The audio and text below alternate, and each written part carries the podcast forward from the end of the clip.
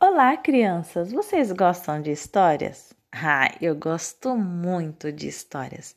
Eu gosto de ouvir e de contar histórias. Eu sou Vânia Matias e amo contar história para crianças. E hoje eu vou contar mais uma história para vocês. Vamos lá? A história de hoje é continuação da história da semana passada. Semana passada nós contamos a história do bebê Moisés.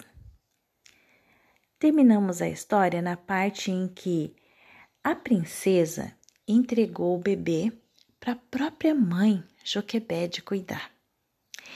E ela falou assim: Cuida dele, quando ele for maior, eu vou buscá-lo. Quando Moisés tinha 12 anos, a princesa foi buscá-lo e disse assim: Vou chamá-lo de Moisés, porque eu o tirei das águas. Moisés continuou no palácio e cresceu. Quando ele já era adulto, um dia ele saiu para passear pelo Egito para verificar como estavam as coisas. Ai, e ele não ficou nada feliz quando ele viu como que o seu povo, os israelitas, estavam sendo tratados.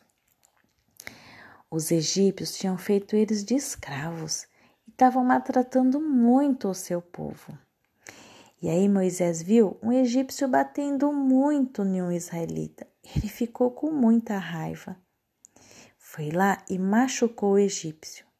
Ele machucou tanto e aí escondeu o egípcio e foi embora. No outro dia, ele voltou para ver o povo dele. E aí tinham dois israelitas brigando. Ai, Moisés falou: esse povo só fica brigando e foi lá para tentar resolver a situação. Mas um dos israelitas falou: Quem colocou você como nosso chefe? O que, que você vai fazer? Vai me machucar também, igual você fez com o egípcio ontem? Ai, ele ficou preocupado e saiu correndo. Voltou para o palácio. Mas aí ele ficou sabendo que essa história já tinha chegado para o faraó e não era o Faraó, pai da princesa que tinha tirado ele das águas, era outro Faraó, que não gostava muito de Moisés e queria machucar Moisés também. Então Moisés fugiu para bem longe, para uma terra chamada Midian. Lá em Midian tinha um sacerdote. O nome desse sacerdote era Jetro e ele tinha sete filhas. Essas sete filhas cuidavam de, das ovelhas do papai delas. E um dia elas estavam indo no poço para tirar água para dar para as ovelhas e para as cabras. Mas tinha uns pastores lá que não gostavam muito delas.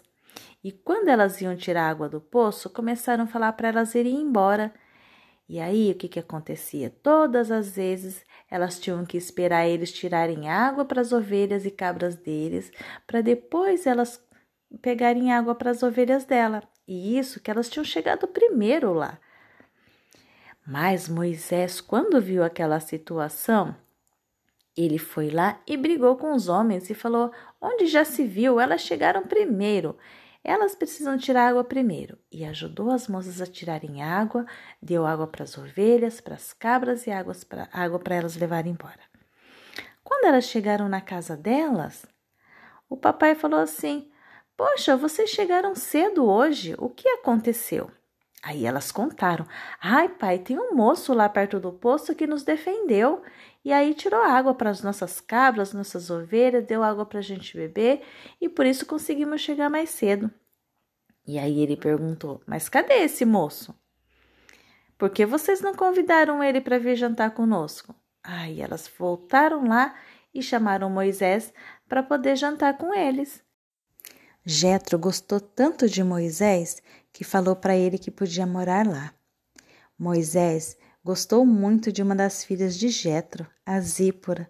Eles se casaram e tiveram um lindo filhinho, na qual eles colocaram o nome de Gerson. Moisés estava muito feliz com sua família, seus amigos, mas lá no Egito povo de Israel, os israelitas, continuavam sendo escravos e sofrendo, e oravam a Deus pedindo para que Deus os salvasse.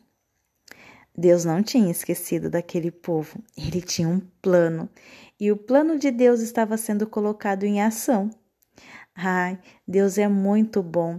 Deus sempre cuida das coisas, mesmo quando tudo parece ruim. Na próxima semana, a gente vai dar continuidade a essa história. Vocês gostaram dessa história? Se vocês quiserem saber mais detalhes, vocês podem pedir para a mamãe ler para vocês a história de Moisés. Essa história está em Êxodo, no capítulo 2.